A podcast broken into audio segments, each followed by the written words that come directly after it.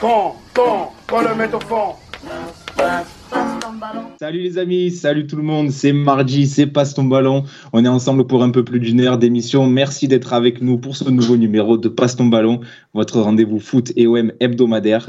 C'est la quatorzième de la saison ce soir, 14, comme le nombre d'émissions qu'il nous aura fallu pour nous débarrasser d'Amaïs. Et oui, enfin libéré du Larousse des réformés les gars. Profitons-en, vous pouvez piétiner la langue française autant que vous voulez tout est permis ce soir. Mais, mais surtout, c'est la 51e de l'histoire de l'émission. Et pour la pour l'occasion, Idriss, balance le jingle s'il te plaît. Ah, qui veut un petit pastaga, les mecs hein bah, bah, Magnifique. Il fallait, il fallait la sortir pour cette 51e de l'émission. Ah, je pense que c'est le meilleur jingle de l'émission. Voilà, c'est. Alors, on l'a pas, on l'a pas souvent sorti. euh, je crois que j'ai une tweet de côté d'ailleurs pour ce soir. On va peut-être la sortir. euh, faut que j'essaie de le retrouver là pendant que vous êtes en train de débattre. Je vais essayer de le retrouver. vous l'aurez- compris. Donc, Amaïs n'est pas là ce soir. Il sera de, retour à nos côtés la semaine prochaine. Mais comme chaque semaine, je suis quand même entouré de mes fidèles acolytes. À commencer par notre technicien en chef, à qui les paris ne réussissent décidément, décidément pas, puisqu'il avait mis un petit billet sur la victoire samedi soir de Miss Normandie. Bonsoir Ah. Idriss. Alors comme ça, je vois que le message privé, euh, alors que même, tu sais, même si vous le, non mais le, le truc, moi, c'est que moi, je, pendant que j'avais un œil sur euh, Algérie-Maroc, je ziotais sur la cérémonie des Miss France, et je me suis dit, je vais en parler avec les copains, on va rigoler un peu, on va se moquer un peu, tu sais, tu connais Miss Guadeloupe, elle ressemble à Fodé Mansaré, tout ça. Donc, je me suis dit, on va, on va, on va essayer de vanner un peu entre nous. Sauf que moi, j'envoie deux trois messages et je reçois aucune réponse. Je me dis bon, ils ont décidé Ah, de me snober. Et ben voilà, pas quatre jours plus tard, le mec s'en occupe pour, euh, pour me moquer dans Passe ballon. Je trouve ça petit. Je t'avoue que je n'étais pas devant, euh, mais euh, écoute, j'ai pas pu répondre. C'est pour ça que je n'ai pas répondu à ces fameux messages. Mais C'est toujours Mais une soirée particulière. Moi, j'aime bien la soirée des Miss France. Ça me fait Non, rire. mais je oui, regarde je pas bien- parce que ça me gonfle. devant, mais, euh, mais, je mais, mais regarder 2-3 minutes, ça me fait rire. est-ce que tu fais partie de ces gens, euh, la catégorie que tu as tweeté euh, samedi soir, euh, qui ressemble à une Fiat Panda, mais qui se permettent de dire oh, quoi, Miss Poitou-Charentes, pas avec un bâton. Mais qui a pas dit ça devant Miss Auvergne? Même elle, elle avait de la honte. Mais bon, bref, c'est pas le débat. Avec nous également l'homme qui change presque aussi souvent de tweet name que Sampaoli son 11 de départ. Oui, c'est possible. Bonsoir Merwan. La balle perdue. Incroyable. Euh, bah écoute, très très content d'être là, euh, surtout après ce, ce, ce magnifique enchaînement euh, euh, jingle pastis, puis débrief Miss, Fran- Miss France à la bonne franquette là. Donc vous êtes bien dans, la, dans la beaufitude, c'est voilà. Après, il s'est ouais, pas passé grand chose, Maroc-Algérie, entre euh, le penalty égyptien, le penalty marocain et le but de Blaili. Match historique, match historique a l'émotion. Bah oui, allez, Oh voir, là, allez voir le but T'as de vraiment Blaili. regardé que d'un œil. Ouais, franchement, la deuxième mi-temps, ouais. Et, et enfin, les gars, il fait son retour pour la deuxième fois de cette saison. L'homme au TN noir et qui n'a pas sa langue dans sa poche, puisqu'il n'a pas hésité dimanche à qualifier Matteo Gendouzi de Dendeng. Un membre originel, un membre originel de la team Passe ton ballon qu'on prend toujours plaisir à recevoir. Azir est avec nous ce soir. Bonsoir, Azir. Bonsoir, bonsoir, j'espère que vous allez bien. Merci pour la pour l'invitation et toujours des, des introductions de très très haut niveau. Est-ce que je l'ai bien fait là? Dendeng, c'est ça? Euh, parfait, parfait. Azir, est-ce que tu fais partie des gens qui ont, qui ont pété un plomb devant euh, Gendouzi qui veut pas marquer euh, la 93e euh, dimanche après-midi? Je vois que ça a fait beaucoup de débats hein, sur Twitter. J'ai vu des gens Ah, péter- je me suis fait, moi, je me suis fait engueuler par, euh, par Seb Volp. J'étais en live sur le Phocéen et je dis, à Seb, je dis pendant le live, euh, mais pourquoi il frappe pas? Et Seb Volp, il fait, mais qu'est-ce que tu nous emmerdes? C'est la 92e, on s'en fout Je dis, oh, je dis, ok. Ben justement, justement, qu'est-ce qu'il a à se prendre la tête? Tire, peut-être que le ballon il va être contré, il va aller en corner. Et au pire, au pire, tu marques. Allez, on sait jamais, Ouais. peut-être. Il- Soyons fous. Soyons fous. Ouais, mais du coup, je me suis fait engueuler pour rien. Tu mérites en même temps. Ouais, Je suis sûr que tu avais fait une bêtise 5 minutes avant. Ah non, pas du tout, j'avais fait une performance incroyable. Ah oui, ça c'est le. Ouais. La normale. Allez, on va. Les amis, on est ensemble pour une émission spéciale centre de formation ce soir. Alors, vous savez que c'est une thématique qu'on évoque souvent dans l'émission, à laquelle on aime bien d'ailleurs consacrer une- un épisode chaque saison. Euh, donc, c'est pour ce soir. hein, on va faire le point sur la situation du centre à, à quelques jours de la, de la nouvelle année. Dans quel état se trouve le centre? Comment se portent ces différentes équipes cette saison? Quels joueurs sont à surveiller? Euh, Pas mal de questions auxquelles on va tenter de répondre. Et puis on débattra, messieurs, aussi sur euh, toujours sur le même thème et sur la, la vraie utilité du centre de formation de l'OM. Pourquoi l'OM n'arrive pas à valoriser, à capitaliser ses, ses jeunes talents? Euh, Maxime Lopez est parti pour une bouchée de pain. Boubacar Camara se dirige un peu aussi vers la même sortie, vers un départ en fin de contrat. Lucas vont n'est pas vraiment. euh, Capérin est parti aussi euh, par la petite porte, euh, si je puis dire ainsi. Il est juste prêté. Et euh, bon, est-ce qu'il va rester à Strasbourg euh, Ouais, on c'est tout ce qu'on lui souhaite. Hein. C'est ce qu'on lui souhaite, oui. En Moi, tout cas, il, J'espère qu'il revienne pas J'espère qu'il revient pas. moi. Il a peut-être trouvé un club à sa mesure. Ouais, Enfin, on va en parler. et c'est c'est bien pour lui. On embrasse Et Sony. D'autres. non, ne, ne, ne, ne le- ne l'appelle pas, s'il te plaît. Quoique, s'il y a à dire, ça peut être drôle. Ouais, oui, bien sûr, c'est pour ça. D'autres vont sans doute suivre le même chemin d'ailleurs. Et d'ailleurs, Idriss nous offrira une petite exclue sur la situation et l'avenir d'un jeune joueur du centre pendant l'émission. Voilà, ça sera comme ça balancé un petit moment, une petite info. Donc, bref, beaucoup de choses à dire ce soir. Sans plus tarder, passe ton ballon, saison 2, épisode 14. C'est parti, Idriss, jingle. L'état du centre de formation, les gars. Alors, on en a un petit peu parlé euh, au cours de cette première partie de saison, mais on, va essayer de s'attarder un petit peu plus précisément sur certains cas, sur certaines équipes. Euh, certaines équipes du centre se portent bien, d'autres sont en grosse difficulté, on y reviendra. Mais euh, on va essayer d'abord de, faire un petit point sur la situation globale et, et, c'est bien qu'on vous ait, Idriss et Azir, vu que vous êtes des fidèles de l'OM Campus. Vous allez pouvoir nous éclairer un petit peu plus précisément là-dessus. Euh, je crois qu'on avait fait l'émission euh, sur le centre de formation il y a un an jour pour jour, si je dis pas de bêtises. Euh, enfin, du moins, c'était en décembre. Ouais, enfin, c'était en- à la mi-saison de l'an dernier, donc Ouais, c'est bien d'avoir un petit point. C'était au début, au début des émissions à huis clos. Ouais, voilà, donc c'était. euh, ouais, ça devrait pas être très loin de ça. ouais. Voilà, ça devait être en novembre ou décembre 2020. Les gars, donc la question elle est simple. Un an après, euh, comment se porte le centre? Est-ce qu'il y a eu des évolutions, qu'elles soient positives ou négatives? Vas-y, Azir, si tu veux commencer. Moi, je ne sais pas si on a le même avis, euh, Idriss et moi, mais, euh, mais euh, en tout cas, bon, si je devais résumer cette première partie de saison sur l'ensemble des équipes du centre, si on englobe les U16 et U17, donc avec 19 et la N2, je suis assez mitigé sur un plan collectif au niveau du contenu, même si par exemple les U17 sont dans le top 4, sont à la quatrième place, euh, les U19 occupent la, la, sixième, la sixième place du- de, de cette poule, des poules qui sont assez relevées. Je trouve que dans le contenu, c'est assez euh, irrégulier, notamment sur le plan offensif. Dans beaucoup trop de, euh, de circonstances, l'OM arrive à s'en sortir en fait parce que dans la plupart des cas, euh, individuellement, ils sont supérieurs aux équipes qui s'affrontent. Et pourquoi je dis c'est mitigé sur un plan collectif Ça se voit de manière criante, notamment chez les U19, lors des confrontations face aux équipes professionnelles, aux concurrents professionnels, donc Montpellier, la Saint-Etienne, Toulouse euh, et d'autres. Et encore, Montpellier, Mais, c'était euh, pas, Montpellier, c'était pas aussi criant que les autres. hein. Ouais, mais c'est tout. Non, c'était déjà au-dessus, mais par exemple, rappelle-toi le match contre Toulouse, où vraiment, même s'il y a eu que 1-0, il y avait deux classes d'écart entre les deux équipes. vois, tu, tu, tu, tu sens qu'il y a une différence. Enfin, Saint-Etienne aussi, c'est assez, c'est assez visible. Et je trouve que ça, ça dénote en fait, et ça, ça dure depuis, depuis plusieurs années, hein, ça ne date pas d'aujourd'hui. Je trouve en tout cas de l'extérieur d'une incapacité, ou en tout cas d'un manque de la part de l'encadrement de permettre euh, aux joueurs de s'approcher petit à petit au cours de leurs années de formation vers le football de haut niveau, sans parler euh, de l'exigence que demande un club comme l'Olympique de Marseille. Je parle simplement de la capacité des joueurs à s'approcher des exigences demandées pour euh, jouer en Ligue 2, Ligue 1. Après, encore une fois, parce que bon, on a discuté avec Idriss ou même avec d'autres, avec des collègues qui regardent aussi euh, des matchs euh, de jeunes, euh, de clubs professionnels, de l'Olympique de Marseille, des centres de formation.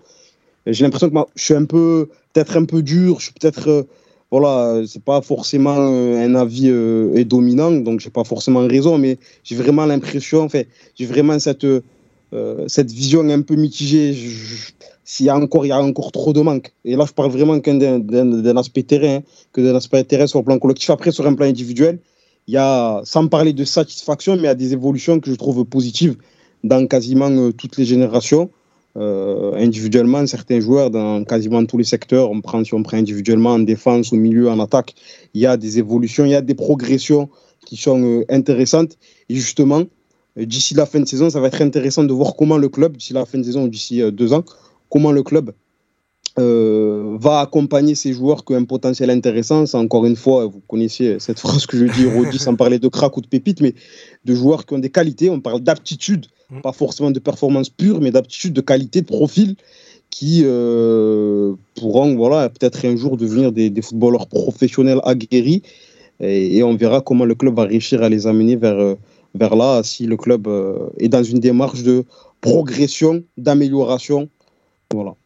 Ju- Justement, euh, ce serait pas bien qu'on dresse un petit peu le, le portrait de ce qui a changé cette saison de manière structurelle par rapport aux autres saisons, parce que c'est vrai, vous savez très bien que Si, il y a quand même eu des choses. Continue, continue, vas-y, je te laisse finir, on verra après, vas-y. Pas de problème. Il y a quand même eu des choses assez importantes en termes de, euh, en termes de refonte dans la manière de s'entraîner, la manière d'envisager les équipes. Alors certes, c'est pas une révolution, mais euh, enfin moi je sais que, euh, en tout cas, la saison dernière, il y a quand même une prise de conscience, notamment de la part de David Frio euh, et de Pablo Longoria, qui étaient complètement atterrés par le niveau des équipes de jeunes. Et puis ensuite, on allait progressivement vers la mise en place. Enfin, il y a eu, il y a eu plusieurs recrutements cet été de personnes assez importantes. Vous le savez, vous le savez très bien. Euh, les, les, les, noms m'échappent. J'ai un trou de mémoire, mais peut-être que vous, vous, pourrez les rappeler. quoi tu Donc, parles euh, au, euh, au centre de formation, au centre non, de à la, formation. à la détection ou Non, non, euh, dans la gestion, tu as le mec euh, du, du pôle Dex. Je ne Ah sais plus oui, comment il s'appelle. euh, Et tu as le mec euh, de, de l'équipe de France U17. Oui, oui, Ouais, Moutier, Moutier, le Moutier, de Moutier. l'équipe de France. Ouais, mais au recrutement, ils ont, ils ont aussi ils ont refondé un peu la cellule de recrutement au niveau des, au niveau des jeunes et pros. Ouais, ouais, Ouais. effet. Et puis, euh, et puis aussi, euh, donc, tu as eu toute la partie aussi individualisation des entraînements euh, qui est arrivée. Tu as aussi la formation de ce fameux groupe élite où les meilleurs, centres de, où les meilleurs éléments, en tout cas perçus du centre de formation, les fait s'entraîner ensemble, en tout cas la semaine euh, ou une partie de la semaine. euh, bah, en fait, euh, ils- bref. Ils s'entraînent Ouais, surtout, ils s'entraînent surtout le lendemain des matchs des pros où tout le monde est au repos en fait. Eux s'entraînent en fait, ils, ils font l'entraînement que les pros vont faire la semaine. Ils la, ils la matérialisent, on va dire, pour le staff de Sampaoli pour voir ce qu'il y a amélioré avant de, de la proposer au, au reste du groupe. Et dans ce groupe Ouais, élite, puis- dans ce groupe élite, il y a déjà le, le- ceux qui ont des contrats pros et qui ne jouent pas avec les pros, donc les Sciortino, Bertelli, Raoult, Caprice, tout ça. Et il y a aussi quelques jeunes triés sur le volet. Et puis oui, oui, enfin, et puis moi, enfin, je, je, je ne sais pas ce que vous en pensez, les amis, mais pour moi, ça dénote quand même de quelque chose d'assez important. Je sais que ça a poussé des, euh, pas des coups de gueule, mais disons des prises de conscience en interne, parce que finalement, avant, ou en tout cas depuis l'arrivée de Pablo Longoria et, David Frio, on prend conscience qu'en fait, le centre de formation, c'est pas uniquement du social ou une colonie de vacances. C'est qu'il faut prendre conscience aussi que par génération, il y a 1% des joueurs euh, qui percent, au final, qui deviennent professionnels et que le centre de formation n'a pas vocation à donner du temps de jeu à tout le monde, mais à véritablement former des joueurs professionnels.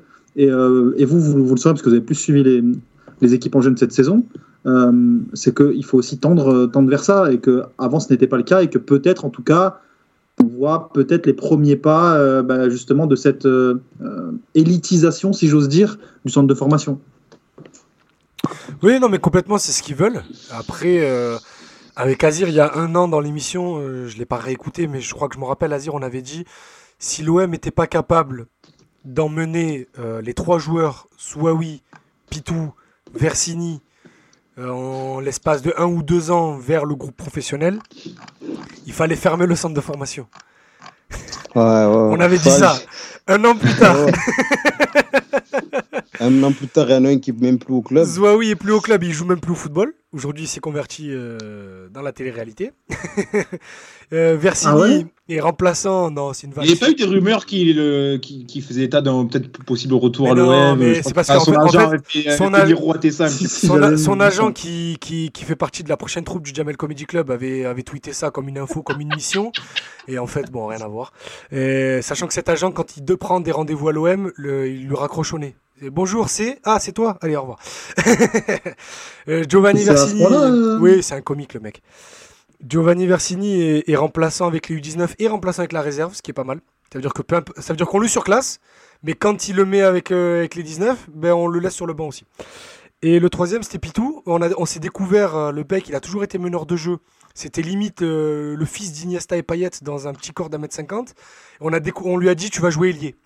Et tu débordes et tu centres. Hein Donc voilà où on en est un mois, un an plus tard. Ça fait peur. On a quelques commentaires là, dans des gens qui sont avec nous. On salue Abenodis qui nous dit bonsoir tout le monde, ici la team Spotify pour mon premier live. Et ben écoute, Ah ben bienvenue voilà, à toi. Bienvenue à toi. Un plaisir de t'avoir parmi nous. Euh, on a notre ami 13 qui nous dit le match, face- le match face à la SSE 19 aurait pu se finir sur un 6-0 tellement que c'était facile pour Saint-Etienne. Ouais, Euh, la, différence, elle était, ouais, elle était là. Elle était assez- ça m'a pas choqué, je dirais pas jusque-là, tu vois, mais tu, tu vois quand même le, le- On sait que dans quand même les- entre, entre l'OM et les centres de formation euh, top qui sont capables de sortir régulièrement des joueurs aguerris pour la Ligue 1 euh, assez, assez régulièrement, il y a une différence. Ça, c'est, faut, faut pas la nier. Bon, elle est claire depuis de nombreuses années. Je pense qu'on est assez euh, tous d'accord là-dessus. Mais euh, chaque année, quand tu vois ces confrontations en U19 entre Saint-Etienne et l'OM, parce que souvent ils sont, ils sont, Ils sont ils régulièrement dans la même poule ces dernières années, à chaque fois c'est le même constat. Je me ils s'entraînent tous les jours comme eux. Ils, euh, ils sont dans les mêmes Après, conditions, je veux dire, euh, je sais- matérielles. Je en sais pas si je l'avais commenté avec toi, avec Nicolas, mais on avait commenté un match euh, entre l'OM et, Saint-Etienne en U19.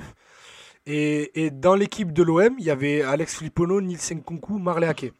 Parmi les gros noms qui, sont, qui ont un peu tourné à l'époque. Euh, dans l'équipe de Saint-Etienne, il y avait Bilal Benkedjim, Charles Abi et un petit mec qui a, qui a un peu fait carrière derrière, Wesley Fofana. Donc, euh, voyez entre où, sont passés les trois mecs que je viens de vous citer de Saint-Etienne. Donc, Bilal Benkedjim a un peu tombé. Il y avait Charles Abi aussi. Euh, Charles Abi qui, qui, qui joue à Guingamp aujourd'hui, qui est prêt à Guingamp, donc qui est dans sa carrière. Et euh, Wesley Fofana qui a deux doigts du Real Madrid. Côté Olympique de Marseille, donc on a Nils Nkunku qui est remplaçant au Standard de Liège alors qu'il est prêté par Everton. Et qui est mauvais. Et qui est mauvais. Ah, euh, mais qui est d'ailleurs. très mauvais. C'est un quarterback, hein, c'est un linebacker de foot américain. Ah, mais ça, ouais, ça se pas un voyait, hein. footballeur. Et, euh, Alex Filippono est remplaçant. Alex Filippono est titulaire au FC 7, mais c'est en national, quoi. Et, et Marley Ake, aujourd'hui, il fait des posts Insta pour les U19 de la Juve. Donc, avec Azir, en fait, on a, on a eu cette question, on s'est posé cette question-là il y a, il y a quoi, il y a deux mois, là, un peu, ju- un peu après le début de saison, où justement on se posait la question de comment ça se fait que les équipes de l'OM en 14, 15, 16 écrasent tout. Et je dis bien tout. Azir, tu me coupes à la moindre connerie que je raconte. hein. Comment Bon, ça se fait ouais, ouais, Comment ça se fait qu'en 14, 15, 16, voire même 17, sur les générations 2002-2003, l'équipe soit tellement au-dessus et que quand tu arrives aux catégories qui se rapprochent du monde senior, du monde professionnel, eh ben en fait, on est ju- elles, elles sont très en retard et je reste par rapport aux autres clubs pro. Parce qu'on se fait la réflexion par rapport à il y a Saint-Etienne. la réponse dans ta question. Il y a la réponse dans ton constat en vrai, parce que tu, tu le pointes très bien. C'est que quand on arrive à véritablement euh, l'étranger où, où tu vois les plus-values, où on passe un peu de ce football naturel à ce football un peu plus enfin, industrialisé, entre guillemets, où tu vois vraiment euh, le savoir-faire des centres de formation, mais tu vois qu'à l'OM ça pêche. Parce que, enfin, euh, moi je le sais, j'ai parlé même avec des gens en Ligue 1, des, euh, des, des recrutants de Ligue 1, euh, qui parlent notamment de la pauvreté de l'encadrement à l'Olympique de Marseille et aussi de la particularité, la particularité du contexte marseillais.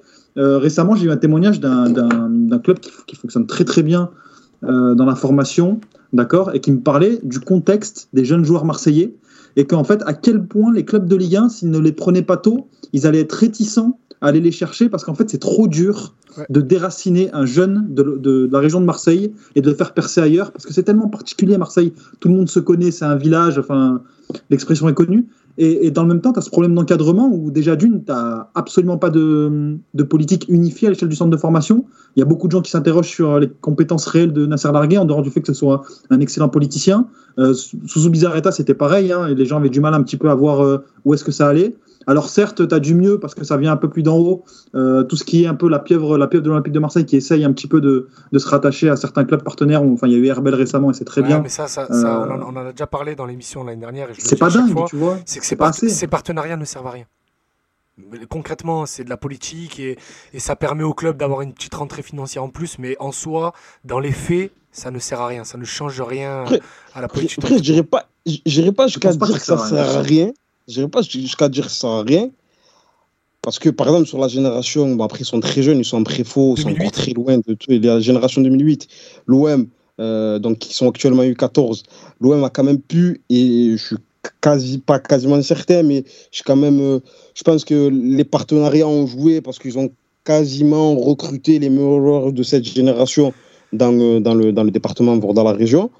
Et, et c'est la, c'est la, pro- sur- sur- c'est sur la, c'est la première génération sur laquelle ils arrivent vraiment à recruter euh, euh, voilà, quasiment, quasiment, quasiment les meilleurs. hein. C'est des petits, par Oui, exemple, mais ça, ça, ça fait déjà deux ans, ça fait déjà deux ans qu'on en entend parler. passé. Ça fait déjà deux ans qu'on en entend génération parler de cette 2008. génération 2008. Mais vas-y, Tu vois, continue. tu vois, ils ont, ils ont réussi à. Après, on verra, c'est encore, c'est encore très très tôt, mais c'est juste pour dire que, évidemment, que, que dans ce partenariat, il y a un peu de communication, il y a de la politique, il y a, il y a beaucoup, beaucoup, beaucoup de clubs qui ne qui, sont pas véritablement concernés ou sont pas véritablement concernés, concernés considérés pardon, comme de véritables partenaires de l'OM. Il y a quelques clubs, hein. mais, euh, mais c'est pour ça que je pas, je, nuance nuance légèrement. C'est comme par exemple quand on dit euh, en U14, en U15, voire en U16, euh, l'OM a des résultats euh, voilà, qui sont intéressants. U14 par exemple, ils écrasent la concurrence et tout, etc. Euh, en U16 aussi, ils arrivent à pro- être premiers, même si je trouve la génération 2006 assez faible. Mais Juste, les gars, juste pour les, les viewers qui nous écoutent, et, enfin, qui nous regardent sur Twitch et qui vont nous écouter en podcast, euh, Azir, il est, il est sur combien de, de saisons d'affilée, euh, l'entraîneur des U16 sans défaite? Ça fait trois saisons. Bon, après, il y a eu le Covid entre temps, mais ça fait trois saisons. Trois saisons et demie sans défaite, le mec? Ouais, mais, mais- mais justement, c'est parce que je, je- je pense aussi après une réalité, un principe de réalité qui pour moi c'est la norme en fait. En, Ben régi- en régional, avec toi. pour un club comme l'OM, euh, d'être romé, les résultats, pour le coup, on s'en fout vraiment parce que, quoi qu'il a, limite, quoi qu'il arrive, euh, ils, ils vont, ils vont terminer premier de leur poule, tu vois, et c'est normal. Ouais, parce mais que regarde, dans la poule, t'as Nice ça va être Nice-Monaco. Ouais, Et. Nice-Monaco, dans ces catégories-là, euh, voilà, ils accordent pas forcément d'importance. C'est un peu l'association. Les joueurs, c'est pas forcément les mêmes joueurs qui sont au centre de formation, qui seront au centre de formation après en 17, euh, en 19. Ben, on l'a- vu samedi euh, dans, dans voilà. l'effectif de la réserve, il y a beaucoup de joueurs qui étaient là depuis seulement 2 ans, 3 ans, et donc qui n'avaient pas joué ces catégories de 14-15 ans. Voilà, Est-ce que donc, euh, est-ce que est-ce que c'est ça les amis qu'il faut regarder véritablement quand on juge un centre de formation les résultats? Bah, Non, non, que- justement, justement, non, c'est- non, c'est- justement, c'est ce. J'embraye, j'embraye, j'embraye, justement, c'est pour ça, vous inquiétez pas, je dis pas que vous êtes en train de le dire, c'est Mathieu a dit un pour, mot depuis 22 pour vous donner. Moi, je vous écoute religieusement, c'est passionnant. Allez-y, continue. Faites comme Occupe-toi des timers. Vas-y, Myron.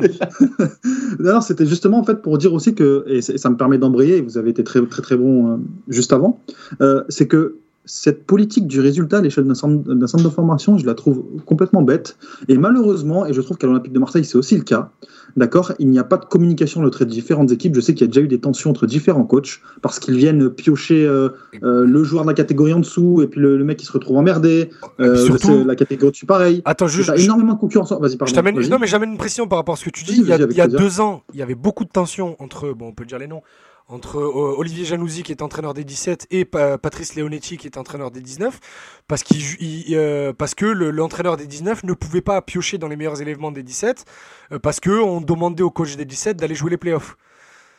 Il y en a eu d'autres, euh, a- qu'on peut, enfin, on peut pas en parler là. Non, mais il y en a eu- il y a eu- non, mais je donnais un raison de le dire. Je donnais un exemple concret parce qu'aujourd'hui les deux mecs sont plus au club, donc au moins voilà, ça permet d'éviter euh, Mhm. d'entretenir, euh, de faire croire qu'on fait partie de tel ou tel camp, parce que je sais qu'on est écouté Voilà. au club.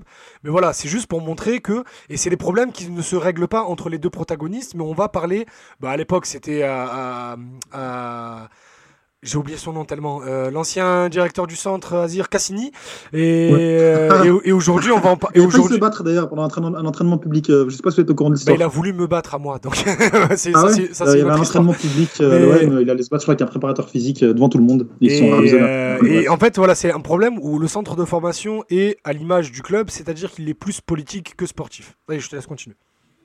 Et oui, oui, et, et- et justement, en fait, c'est que tu as énormément de concurrence entre certains coachs ou entre certains membres du staff, donc tu n'as pas forcément cette politique de cohésion. Et, pour le coup, je trouve ça euh, hyper dommage. Là, je vais faire mon hipster pendant 30 secondes. On va, parler un petit peu de ce que vous savez déjà, ce qu'ils font à l'Ajax, rémunérer de la même manière l'ensemble des coachs du centre de formation, d'accord, pour pas que par exemple l'entraîneur des, des U17 veut, veuille prendre les U19 parce que c'est plus prestigieux, euh, ça fait mieux, c'est mieux payé, et peut-être un peu travailler de manière conjointe, d'accord, qui est un, un f- un fil conducteur, c'est tout bête, hein, mais un projet de jeu euh, qui soit clair, défini, euh, qu'on peut jouer peut-être avec le même dispositif dans toutes les catégories de jeunes, et peut-être pas qu'on essaye de, bah, de, de se placer, d'être premier euh, avec son équipe, pour dire, mais regardez, c'est moi le meilleur entraîneur du centre, j'ai fait tel résultat, euh, je ça. mérite une équipe, une, une- une meilleure équipe. Donc, moi, je pense, et, euh, et je, et je vous demande à, à- à vous, les amis, euh, est-ce que ce serait pas mieux finalement, euh, et cette question est un peu rhétorique, mais je vous la pose quand même, est-ce que ce serait pas mieux quand même si on, si on mettait un peu les, les égos de côté, qu'on se mettrait, on se, sérieusement à travailler au centre de formation olympique de Marseille C'est un vrai problème qu'il y a de ce que vient de relever Merwan sur euh, justement cette saison en 17-19 et réserve. Donc les catégories les plus importantes d'un centre de formation, si je suis pas trop con. C'est qu'en fait, les coachs, pour certains, sont en train de passer leur diplôme ou sont déjà en train de préparer leur sortie. Parce que euh, pour deux d'entre eux, ils sont liés à Nasser Largué. Nasser Largué, et ça, ça demanderait limite une émission entière sur les tensions qu'il y a entre au centre de formation, entre guillemets, le camp largué, mais c'est pas vraiment ça, le clan largué qui est géré de loin par Jacques-Henri Hérault, et le clan Longoria Frio. Parce qu'aujourd'hui, vite fait, vraiment, les gars, on va pas rentrer dans les détails parce que vraiment c'est très très long et j'essaye de préparer un article sur le truc, mais je vais dans tous les sens, il y a trop d'arguments à remettre en cause, en question. Nasser Largué devait partir cet été. avec euh, 13, on avait l'information. 13, je crois, l'a sorti sur son compte Twitter. 13 Ouais, il 013. devait Il va aller à il devait- Caen, il devait ouais. Il de- signer il à- devait- à Caen, ouais. Il voulait se barrer dès l'arrivée de Longoria. Il voulait se barrer et il devait signer à Caen. L'accord était trouvé, le contrat était pris, il n'avait plus qu'à signer. Il a été, comme il restait un an sur son contrat, il a été retenu par Jacques-Henri Hérault.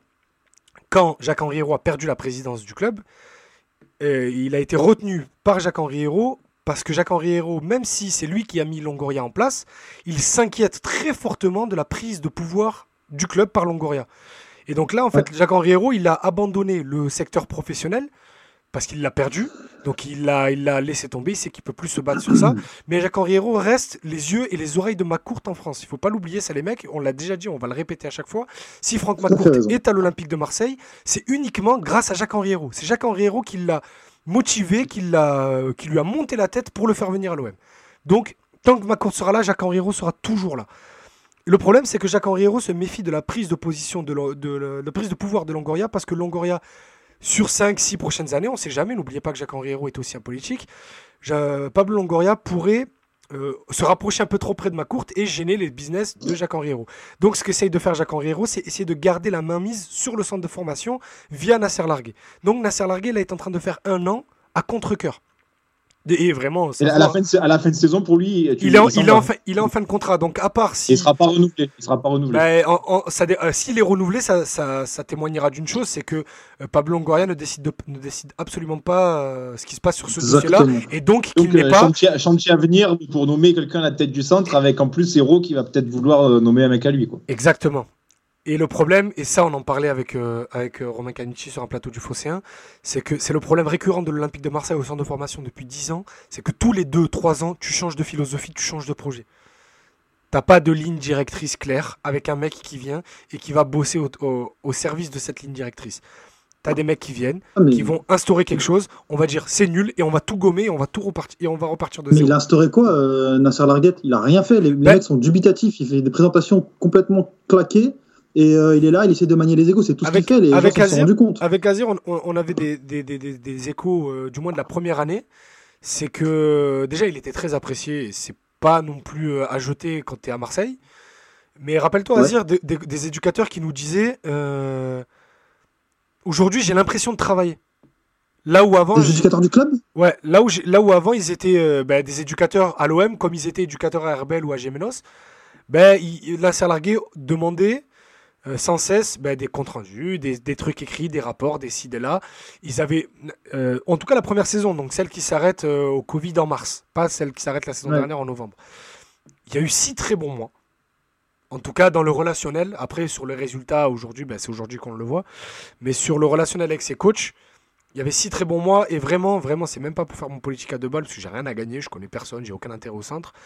Euh, tout se passait très bien, au moins jusqu'à la première saison. Et puis après, il y a eu cet été 2020 entre les négociations pour certains contrats pro, euh, les promotions d'un tel ou d'un tel, les classifications de coach en telle catégorie, telle catégorie, et puis il y a eu la signature de Stéphane Tambouré, qui est euh, un très grand ami de Nasser Largué depuis plusieurs années, qui était avant entraîneur de, de Sedan.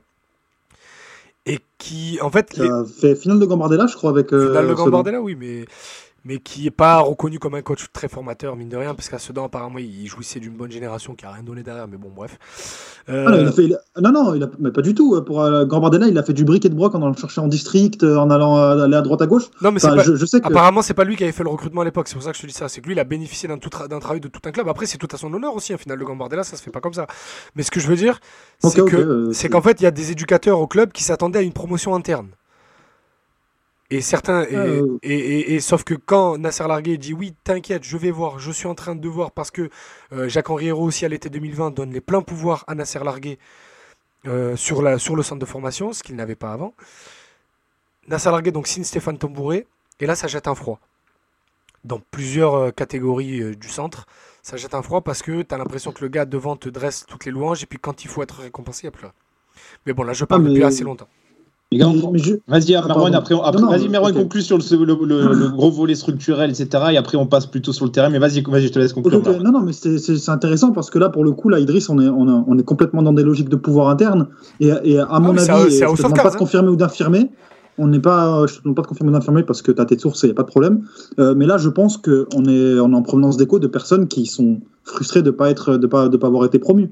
Euh, parce mais, que, mais parce, que, parce que c'est des personnes qui étaient déjà frustrées avant son arrivée, qui ont reçu certaines promesses, euh, non seulement pendant son arrivée, mais pendant la saison, qui, et, et qui, au-delà de pas avoir été c'est, euh, ils ont, ils ont senti ça comme, pas comme une trahison, ça serait un peu fort, mais comme un, comme un mini foutage de gueule. C'est, euh, Ouais, euh, ouais. Tu, tu nous as dit qu'on allait en parler, qu'on allait voir, et puis dès que tu as l'opportunité de faire signer ton pote, tu fais signer ton pote. Parce que c'est c'était le seul argument de Nasser Largué, enfin le seul argument, c'était la seule raison pour laquelle Stéphane Tombouré est toujours du coach des 19 de l'OM, c'est parce que c'est l'ami de Nasser Largué. Il n'a il n'y a, y a, il y a pas eu de- d'en- d'entretien, il n'y a pas eu de négociation, rien. C'est t'es dispo, tu viens.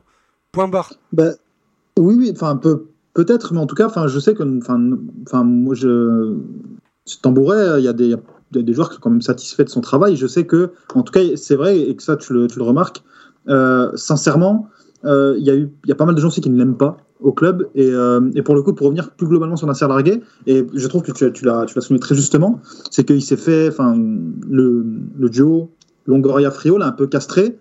C'est plus, ce n'est absolument pas Larguet, par exemple, qui gère le recrutement du centre de formation. Euh, et pour le coup, Larguette, pour le coup, il est, cette saison, tu as parlé des, des, six, des six premiers mois de la saison dernière. Cette saison, c'est un peu le chaos total de ce qui se passe au centre de formation. C'est-à-dire que, en tout cas, les, les apparences sont trop posées et les gens s'en sont, s'en sont aperçus. Euh, Aujourd'hui, on le considère beaucoup plus comme un politicien, quelqu'un qui va manager les égaux. Euh, par exemple, personne ne comprend aussi le fait que Maxence Flachez, et là, euh, ceci pour répondre à, à 13013 qui me lance sur le sujet, euh, qui est complètement hors sujet à l'Olympique de Marseille. Ah, lui, Il c'est a- un, comi- c'est un comique. Bah, c'est un comique. euh, on, on aura peut-être l'occasion plus longuement. Je sais que Lama devait enchaîner, donc on. on- Mais ça tombe tu, tu me fais la- on va faire la transition justement sur les, euh, sur, sur les équipes. Alors, comme tu le disais, Idriss, euh, les, les équipes les plus importantes, on va dire, c'est les U17, U19 et la N2. Donc, on va, on va se focaliser sur ces équipes. On va pas parler des plus jeunes parce que ça n'a aucun sens de parler de, de, de gamins de 14-15 ans. Ça, ça, ne sert à rien. Juste sur les équipes U17 pour faire un, tour rapide. Donc, les U17 en championnat, euh, U17 Nat, ils sont, quatre- ils sont du championnat. Euh, les U19 sont sixième du championnat et la N2 elle est en grosse difficulté puisqu'ils sont 15e, ils sont, ils sont en pleine lutte pour le maintien comme depuis quelques années d'ailleurs. Euh, les gars sur les U17 rapidement, euh, quatrième place, euh, comment se porte cette équipe? Est-ce que vous l'avez, vous savez, est-ce que vous avez eu l'occasion de la, de la voir souvent cette saison? Et si vous pouvez nous faire aussi le, le panorama des forces en présence aussi. Ouais, tout Euh, à fait, c'est oui. qui les, ouais, les, Les, les joueurs à suivre, équipe, voilà, c'est ça, c'est ça. Sur les U17 les gars. Azir, si tu veux commencer. Sinon, Euh, comme, comme je disais en, en introduction au début de l'émission, euh, même si les, les résultats ne sont, sont loin d'être catastrophiques, hein, ils sont quatrième, ils sont encore bien placés pour une éventuelle, même si ça me, ça me semble compliqué euh, vers une qualification, ils peuvent penser à la lutte pour la, la qualification en playoff, mais comme, l'a dit, comme vous l'avez dit, vous l'avez très bien dit, les résultats c'est pas le plus important en termes de formation, même si c'est une des dimensions de la formation, parce qu'on se, on, on tend vers du football de haut niveau, donc du football de compétition. Mais dans le contenu, sur le plan collectif, encore une fois, je suis, je suis assez mitigé, c'est assez irrégulier. Euh, ça, je trouve qu'il y a encore trop de manque sur le plan offensif. On doit, il y, a les- il y a les capacités, il y a le potentiel, il y a les qualités de certains joueurs pour avoir beaucoup plus de choses sur un plan collectif au niveau des mouvements, qui, au niveau par du jeu exemple? combiné. Il y a qui, toi, qui te marque dans cette équipe? Dans, sur le plan individuel, bon, sur le plan offensif, un Ryan Assad, par exemple. Euh, ailier, que tu peux jouer côté droit, côté gauche. Même il a déjà joué dans l'axe quand il était Rebelle, parce qu'il était, il était Rebelle avant de signer à l'Olympique de Marseille. Très, très régulier. C'est peut-être le joueur, euh, ou un des joueurs les plus réguliers du centre sur cette première partie de saison. 12 matchs, euh, 12 titularisations, 9 buts. Euh, des passes décisives, de la percussion, du dribble, un joueur qui n'a pas peur de prendre des risques. C'est le leader de cette génération personnalité. 2005. Tu vois, donc c'est c'est- c'est- c'est un, joueur- c'est un joueur hyper intéressant. Euh, tu as aussi Jacques Hervé God, euh, G-H-A-U-D, euh, qui. euh, Il a été élu joueur, euh, jeune joueur du mois. je jeune crois, joueur du mois, exactement. Ouais. Exactement. Qui est à la base un joueur offensif, ailier gauche, mais qui euh, est capable de jouer. Cette cette saison, il a aussi joué euh, latéral gauche. Ouais, ça, sera son, qui- ça sera son nouveau poste. hein. Euh, donc, ouais, on va. On Futur va Jordan Amavi ou pas? Euh, gauche, Écoute, latéral gauche. écoute, Bon, après, s'il peut avoir la même, s'il peut avoir la même carrière, euh, ouais, Ouais, il il pas être non. sympa. Et surtout Parce que que- physiquement, il est, déjà, il est déjà assez en avance pour son âge. Et donc, euh, ça lui permet d'avoir pas mal le dessus, mais c'est un très très bon joueur. C'est très technique. Oh, c'est- un joueur. pas- Après, bon, après, bon, il y a par exemple derrière aussi El Asrar Mohamed qui est de la génération 2005, Ah, mais qui t'es pas évolue objectif. surtout, euh, qui évolue sur. Ah non, très très objectif. il y a plusieurs comos dans l'équipe en plus, euh, je crois. Hein. Plusieurs, mais c'est une invasion. Il y a, il y a un 4-5, je crois, non ah, je, pense, je, pense, que c'est la communauté la plus représentée à l'OM. Hein. Bah oui, il y en a 143. Neidali aussi, il est, il est de. Il est... C'est un combo, quoi. Ouais, ouais, ouais. Ouais, exact, exact. Kamala Amada, enfin, ouais, c'est vrai, il y en a. Y en a ouais, Kamala après, Amada qui est, après, il y a un joueur, moi, que j'affectionnais particulièrement l'année dernière, avant que la saison s'arrête. Après, j'ai un peu moins vu, parce que les, les 17 jouaient beaucoup euh, à l'extérieur des matchs amicaux. Et, euh, mais il témoigne, mine de rien, sa, sa gestion témoigne un peu du flou qui règne au centre de formation entre les générations. Azir, c'est Lukoki. Lukoki qui est recruté pour jouer attaquant, euh, puis replacé au milieu de terrain en, relayeur dans un 4-3-3 point de basse. Enfin, lui, jouait pointe haute, mais euh, par l'entraîneur des, par l'entraîneur des U16, Ibrahim Rachidi. Il fait, en tout cas de ce que j'ai vu, euh, un excellent début de saison. C'était limite le meilleur joueur de son équipe. Et là, cette saison, on lui a redemandé de passer ailier. Donc en l'espace de 3 ans, il a joué à trois postes différents, mais c'est un joueur qui, a, un, sens du but assez, assez développé pour son âge personnellement. Enfin, je trouve. Bon, après, moi, moi, ces changements de poste qu'il peut avoir, encore une fois, on est dans une idée de formation.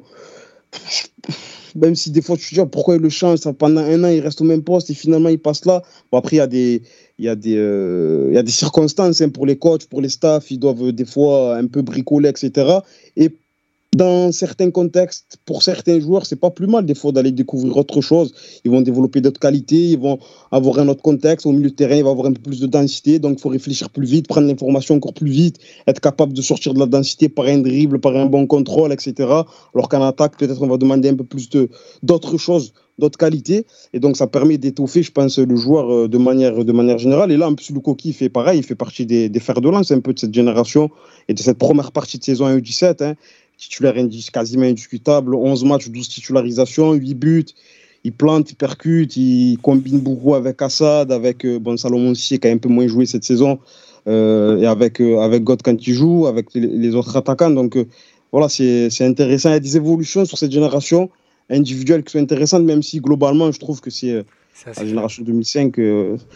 c'est moyen, quoi. C'est moyen, mais, c'est plutôt moyen par rapport à. Parce qu'il faut savoir que l'OM a, a mangé Gucci pendant, euh, pendant 3 ans, avec les générations 2002, 2003, 2004, qui étaient euh, un peu dans le quart sud-est, euh, reconnus comme bah, des très grosses générations. Hein, bah, d'ailleurs, c'est Maziada, qui, Maziada dans le chat qui nous disait il y a quelques minutes l'OM a tué la génération 2004. Déjà, je quoi ce que tu disais euh, Tu regardes sur la génération 2002, tu as Fabio Vanni. Bon, lui, malheureusement, un peu trop petit, malgré que ce soit un excellent gardien.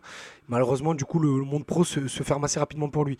En 2002, tu as Aaron Kamardin, Isaac Liadji. Euh, euh, c'est qui le troisième? Cheikh Soirée, merci. En 2003, tu as Hugo Blondel, euh, Ilias Zouaoui, Paolo Scortino, Hugo Bertelli. En 2004, tu as Enzo Comon, Giovanni Versini, Jonathan Pitou, euh, Yakin Saïd Mamadji derrière. Là, je viens de te citer 10 joueurs qui, quand ils sont U14, U15, on se dit, bon, là, là, dans tout ça, il y en a 4 ou 5 qui doivent finir pro facile. Et là, aujourd'hui, on arrive à un moment où on se dit, si on a un qui juste il signe, il fait une entrée, on est content. Donc c'est un peu, c'est très très très décevant euh, d'avoir, d'avoir suivi cette évolution-là. Les gars, on passe au U19. Euh, donc les U19 qui sont euh, qui sont sixième du championnat. Bon, même si, euh, comme tu le disais, Azir, les résultats sont pas forcément les plus importants. Même si en U19, ça commence, on commence déjà à s'approcher du, monde professionnel avec des joueurs qui commencent à avoir certaines qualités, une certaine expérience à un certain niveau. les gars, sur les U19, il y a déjà des noms qu'on connaît un petit peu plus. alors, j'ai pas. Je peux, me permettre? Vas-y, bien sûr. Je vais lancer. Je vais poser une question. Euh, Azir, que penses-tu du début de saison de Naïm Chadouli? On lance le chronomètre. non, mais début de saison, euh, début de saison très très intéressant, hein, même si euh, au final, bah, il y a eu 13 matchs depuis le début de l'année. Tu peux le présenter un petit peu pour ceux qui. en a joué 7. Oui, pardon. Donc c'est un milieu de terrain, milieu de terrain relayeur assez, assez complet qui est capable de faire des différences par la passe, par la course, qui est présent à la récupération, capable de, dans les transitions, qui est capable d'enchaîner assez rapidement, qui est à l'aise techniquement, qui est assez fin euh, dans, dans, le jeu combiné, dans le dribble, dans, dans, la frappe. Il est intelligent, il est capable de, de distribuer, d'orienter, de, dans la gestion du tempo. C'est un vrai, je trouve, un vrai beau joueur de foot. Beaucoup de qualité, un profil intéressant. Mais depuis euh, deux, trois saisons, sa progression est un peu freiné euh, par, euh, par des blessures. par, par, par, des blessures. Et donc, ça, c'est dommage. Là, on le voit, par exemple, il a joué, il a joué 7 matchs en tout, en U19, plus son entrée la en 1-2 lors de la dernière, de la dernière journée. Bizarrement, il rentre et provoque deux occasions. Donc, euh, et sur, sur un total de, de 13 ou 4 matchs, 14 matchs possibles. Donc, en gros, il a joué la moitié des matchs. Et donc, euh, donc à, cause, à cause des blessures. Mais par le profil, euh, c'est assez intéressant. Ouais. Les gars, sur, sur cette génération-là, il y a des joueurs un peu plus connus, comme je le disais, euh, du moins du grand public. Il y a un mec comme Jonathan Pitou, dont on commence à parler pas mal. Euh, Giovanni Versini aussi, tu l'as dit, Idriss. Euh, sur cette génération, les gars, euh, qu'est-ce que qu'est-ce que vous pouvez dire? Moi, je reste un peu sur ma fin, euh, sur, sur, les, sur le début de saison des 19. Avec Azir, souvent, on va voir les matchs. Je trouve le contenu très, très, très, très faible. Je note pas, à part pour Naïm Chadjuli, je note pas de, progression nette par rapport à la saison dernière, voire même il y a deux ans. Je vois très peu de joueurs être vraiment meilleurs que ce qu'ils nous avaient déjà montré. Moi j'ai mon petit coup de cœur, mais je reste un peu sur ma fin par rapport à son début de saison. Azir, c'est Da Silva au milieu de terrain qui, est un très beau joueur de foot. Mathieu, toi, tu, tu, tu adorais un, 6 devant la défense, capable de jouer des deux pieds, qui sait alterner jeu court, jeu long, qui, qui, qui a une très très belle précision sur une touche de balle que je, trouve, que je trouvais quasiment hallucinante euh, en jeune. Mais après, euh, aujourd'hui, ceux qui se confrontent un, un, peu trop durement au, euh, au, niveau, au niveau 19 nationaux. Après, euh, je sais pas, en, 19, en fait, en 19, le problème, c'est que tu as. Pardon, excusez-moi. C'est que tu as beaucoup. Euh, tu as, un effectif qui est ultra, ultra riche. Il y a même des joueurs qui, qui ont disparu de la circulation. On ne sait pas trop comment Azir, euh, Azir, tu me dis si j'en oublie un, mais par exemple Yacine Damani en défense centrale, on sait, il joue plus, on ne sait pas pourquoi, alors que c'était limite un cadre de, de, son équipe la saison dernière. Euh, Imran Moussaoui sur le côté gauche, pareil, alors que le mec il est international algérien. Euh, Après, il y a pas mal d'internationaux algériens. Je crois que c'est le premier pourvoyeur en sélection de jeunes. Damani. De... Tu avais Delis aussi qui. c'est ça, exact qui pas incroyable, pour le coup, vous l'avez vu. Non, mais lui, pour le coup, il, il, est, euh, il se heurte à quelque chose de plus naturel, c'est le niveau. Voilà. ben voilà, tu l'as dit. lui, pour le coup, souhaite une, une, belle carrière. Hein. Oui, mais on souhaite une belle carrière à tout le monde. Fais moi, mentir les gens. Moi, mais j'aimerais tellement que dans on sorte dans 5 ans, on, me clipe ça et qu'on me dise ouais, regarde, t'as pas cru en lui, mais tellement, je serais tellement content. Mais après, voilà, aujourd'hui, on fait une émission, on est le, euh, 14 décembre 2021 et je suis obligé de dire que je vois pas Ryan Davis euh, percer dans le football. Mais j'aimerais tellement qu'il me fasse mentir. Non, non, mais t'as raison, je dis, je dis simplement ça parce que voilà, ça peut paraître un peu, un, un peu lâche. Tu fais bien, tu fais bien. On va dire, voilà, lui il est nul, non, ça reste des jeunes et puis on sait, on sait pas ce qu'ils vont, ce vont devenir. Il y a des. on, on, parlait tout à l'heure de, de, de Nielsen Kunku. Euh, moi je disais la même chose de, de Richard Richard, là, qui a signé professionnel la saison dernière, qui est aujourd'hui au PFC, euh, qui joue pas hein, au PFC. Dans, euh, il joue pas malheureusement, c'est un club de Ligue 2, il joue avec la réserve qui joue en, R2 ou en R3, je sais plus. Et oh, c'est triste. Et je trouvais et je trouvais ça je, le, je, je, je, ne lui ai trouvé aucune qualité si ce n'est de la vitesse à ce joueur. Et, et Azir notamment me disait ah tu es dur, non mais regarde et je n'ai jamais trouvé quoi que ce soit. Et je demandais qu'est-ce qu'il me fasse mentir. Après voilà c'est pas pour me brosser ou quoi mais malheureusement. Bah, c'était pareil chez Nissan Kunku, euh, tu, tu, te souviens, et, et après ça peut-être permettre, après les équipes, qu'on ait ce fameux débat sur les minots. Euh, voilà, pourquoi est-ce qu'on ne réussit pas l'OM Mais euh, vous vous souvenez de Nielsen Koukou quand, quand il doit signer pro euh, ça, fait, ça fait tout un bazar. Les supporters disent on donne pas la chance, aussi, cela. Alors qu'au final, quand, quand tu vas à l'OM Campus, tu vois très bien que merci, complètement. C'est à Créteil, Richard Deschard. Quand tu, quand, quand tu voyais Nkunku, tu voyais très bien que physiquement le mec il était au-dessus, mais que c'était uniquement, c'était le seul domaine où il était au-dessus, mais le reste il était complètement à la ramasse, euh, aucun timing pour monter. Euh, en fait, c'est ça le problème, c'est que c'était compliqué. Techniquement, c'est un très beau joueur. Hein. Il est capable de faire de très bonnes choses avec son pied gauche, mais ah, après, euh, pas place, sur le terrain, placement, cerveau, jouer dans le bon tempo, faire les appels contre appels quand il faut, rien, zéro. Je l'ai vu mettre des transversales de 35 mètres avec son pied gauche. des transversales littéralement, il frappe transversale, enfin une frappe qui, qui redescend, une feuille morte, des trucs de fou. Mais tu vois que derrière, c'était complètement hors sujet. Derrière, il va à Everton. Je pense que les mecs euh, espèrent un peu lui, euh, lui redresser un peu, un, un peu sa, Ah, mais son il, a, foot. il ça a marche fait, pas. a trois passes contre Crawley Town et on a dit ouais, on a encore laissé partir Emino. Mais non, Ah, les gars, raison, on a, on a je rien laissé partir. et Ça a sorti des compiles de, de, de passes à 6 mètres, mais ça va, wesh. Mais Le pire, c'était Yvan Lemay, euh, son agent, c'était bien lui. ouais, c'était Yvan Lemay, Oui, son oui, agent. c'est toujours Yvan Le Lemay. c'est toujours. Yvan Lemay. Euh, ouais, euh, l'OM euh, ne n'estime pas la juste valeur ces, ces, ces jeunes joueurs. Je Ah, crois qu'Nkunku, ça, il demandait autant que Liadji à l'époque. Je crois qu'il demandait 60 000 balles par mois. Ouais. Enfin, à un moment donné, il faut aussi être sérieux. Au c'est l'OM, on n'arrive pas des fois à, à, à signer des jeunes, mais de l'autre Non, mais côté, y ça, c'est pas grave. Mais tu sais qu'à l'OM, ils ont même pas regretté quand il est parti. hein. Bon, il y avait deux, Ouais, trois personnes au centre qui disaient, mais non, il est, il est encore perfectible. Mais même Villas-Boas, ça dit, oh, mais laissez-le partir, que ça s'en fout. Ouais, mais tu sais que même, même sur. Liadji, euh, Oui, oui, Liadji, même ça Liadji, il n'y avait pas d'unanimité. mais- Il n'y avait pas d'unanimité. Ouais, il y, a des- il y, a des éducateurs- il y a des éducateurs qui disaient bah voilà, il a un plan A dans le jeu. Et, enfin, sur, euh, physiquement, il arrive souvent à mettre le coup de rein, mais quand il faut varier, c'est compliqué. Je trouve qu'on le voit aussi à Lille, mais, euh, mais bref, c'est un autre débat. Après, Il y a un quand, il commence à ouais. s'entraîner en pro, il avait 17 ans. Donc c'était à ce moment-là qu'il fallait le, le, le- Ouais, bien sûr. le, le- le redresser un peu et, et- et- et aller élargir sa palette. Et malheureusement, ben, l'année de sa 17e année, euh, il s'est pas passé comme prévu. Vas-y, Mathieu. Les gars, un tour rapidement sur la N2 qui, elle, pour le coup, est en grosse difficulté. Donc, on a dit 15e de, de N2. Euh, alors, on va pas parler de Maxence Flachez. On, on en a, on en a, C'est on a un- c'est déjà un évoqué comique. son cas. Voilà, bref, c'est tout ce qu'il faut savoir. Euh, juste sur, sur, l'effectif et sur la situation de la réserve, euh, qu'est-ce que vous pouvez dire, les gars euh, comment, comment on explique ces difficultés qui, en plus, datent pas de cette saison quoi? Azir. J'envoie j'envoie tout sur lui. Dès que c'est des Non, questions non. dures à répondre, j'envoie. Azir. Non, bah, bah, effectivement, les résultats le montrent. C'est un marasme, c'est un marasme collectif qui peut s'expliquer par plusieurs raisons. Bon, déjà, premièrement, le, le niveau glo- global, encore une fois, faut arrêter de se faire des, faut arrêter de se mentir et regarder les matchs. Euh, après, euh, regarder surtout ce qui se fait, ce qui peut se faire euh, ailleurs. Et je parle pas forcément en termes de performance pure, mais de, de qualité qu'on peut retrouver, de profil. Après, il y a évidemment la concurrence. On oublie qu'il y a des adversaires, que le championnat national 2 est relevé, que tu affrontes des joueurs qui sont expérimentés, qui sont rompus à ce niveau. Certains ont même fait des carrières professionnelles.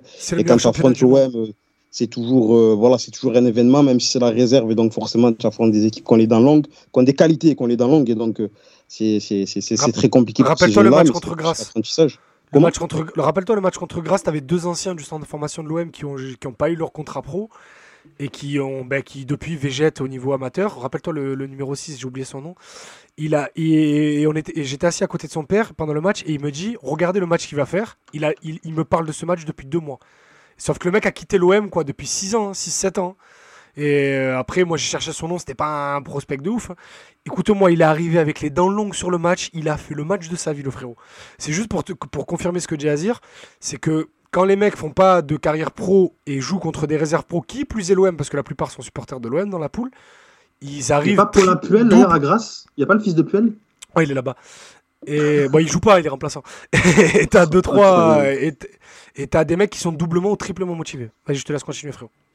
Et après, il y a un élément aussi, la jeunesse de l'effectif, extrêmement jeune, mais c'est le cas de beaucoup de réserves professionnelles. hein. Le- le- le- les, les plus âgés, c'est des 2001.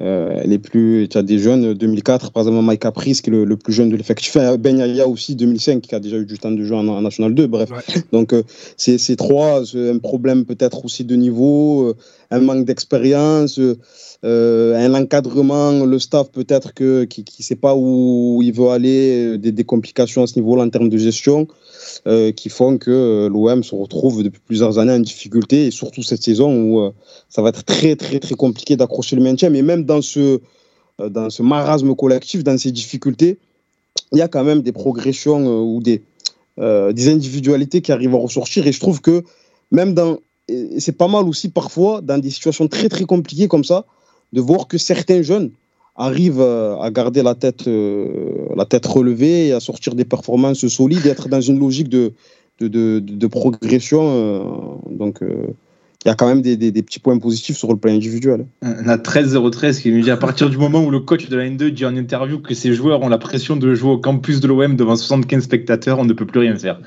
Ouais, effectivement. il, a, c'est- il, a, il a pas tort. Après, tu Ouais. nous interdis de parler du coach. Enfin, donc on Non, mais on a déjà, on a, on Ah, a- oui, oui, oui, oui. on a déjà pris plusieurs en plus euh, flashés dans les émissions, donc Très- ça sert à rien très- de- de- Je vais essayer, je vais essayer de faire vite pour euh, continuer sur ce que dit Azir. Azir parle de terrain parce que Azir est, est pas aussi cynique que moi. Il s'arrête à ce qui se passe sur le terrain. Et il le fait très bien, c'est pour ça que c'est le meilleur et c'est pour ça qu'il est dans nos émissions et qu'on l'aime. Arrête, arrête. Mais, euh, mais moi, je suis une, moi, je suis une merde. C'est-à-dire que moi je, moi, je vais chercher. Moi, je vais aller chercher. Un instant de lucidité suivi du silence, tu sais. C'est que moi, je vais aller. Moi, je vais aller la renifler, je vais la goûter, et je vais voir d'où elle provient cette merde. Et quand je vois les matchs de la N2, j'essaye de comprendre pourquoi il y a Tonga qui est aligné à tous les matchs. J'essaye de comprendre pourquoi. de. J'essaye de comprendre pourquoi Bilal Nadjir a été récupéré pour jouer milieu récupérateur et qu'on le fait jouer le meneur de jeu euh, et qu'on lui demande de tourner autour de l'attaquant. J'essaye de comprendre pourquoi on dit à Bertelli et Pitou qui sont des meneurs de jeu de jouer ailier en leur disant tu débordes et tu centres. J'essaye de Euh, comprendre. Bertelli, c'est pas un meneur de jeu, c'est plutôt un C'est un, box-to-box. c'est un euh, relayeur box-to-box, mais à la limite, si tu veux le mettre en- en- entre, Ouais. entre, ouais, euh, ouais. en- dans un 4-2-3-1, entre euh, collé à, à sa ligne de défense et meneur de jeu, il est plus meneur de jeu. Mais ah, en soi, pour ceux qui l'ont jamais vu jouer, les gars, Bertelli, c'est Maxime Lopez. Très clairement. Pour, euh, vraiment, c'est le même style de jeu, c'est le même physique, c'est me- c'est malheureusement un petit peu moins fort au même âge, mais, est- mais c'est dans le- c'est Maxime Lopez. Dans l'engagement, il est quand même, il est quand même meilleur. Oui, oui, ça, il a- c'est il ça a- qui fait la, il- il- la diff. sur les appuis, mais après il a pas la, il a pas le, la, le, le- Ah, bah ça. le- la vista ou la rapidité d'exécution de Maxime Lopez. Mais alors que, euh, alors que techniquement, moi Bertelli, des fois il y a des gestes qui me font lever de mon siège hein, au campus. hein. Des fois il y a des contrôles de Manda Azir, on est assis à côté à chaque fois. Il y a des contrôles de l'extérieur du pied, euh, ballon en transversal, qui me font lever d'un coup. Je, je suffoque tellement. Mais bon, bref. Euh, Et justement, les amis, est-ce que, est-ce que, enfin, euh, est-ce que, est-ce- enfin, je, vais me faire un petit peu la, la voix du peuple, c'est que de l'extérieur, en tout cas, on nous a vendu plusieurs têtes d'affiche, d'accord, de centres de formation. Bah, je pense à chaque soirée, euh, je pense à Simon, je pense à Jaurès Raoult, je pense à Bertelli, je pense à Gébré Jesus. Euh, globalement, Eh, t'as dit qui en euh, dernier pour le lambda, Jesus. Jamais euh, entendu en tout cas, parler. On en a parlé. non, non, mais, mais ce que je veux dire par là, c'est que si, si on se prend du point de vue de nos auditeurs, qu'est-ce qu'on peut leur dire justement sur le panorama un peu des jeunes qu'on nous a dressé comme le futur de centre de formation, en tout cas les têtes d'affiche à suivre euh, Est-ce que vous pouvez nous dresser un petit, un petit panorama global Juste, juste, ap- après, après c'est parce qu'au moins je finis ce que, ce que j'allais dire avant, après je reviens sur ta question. Euh, quand je disais que j'avais envie de savoir pourquoi il se passait des choses, pourquoi on comprenait pas certaines compositions, euh, pourquoi il y a ce qui se passe dans cette réserve alors que tu as un très bon effectif, malgré qu'il soit très jeune, ce que dit Azir, je suis convaincu que l'effectif sur le papier est peut et doit beaucoup, faire, beaucoup mieux faire, mais c'est parce qu'en fait dans le vestiaire, il y a une ambiance de merde.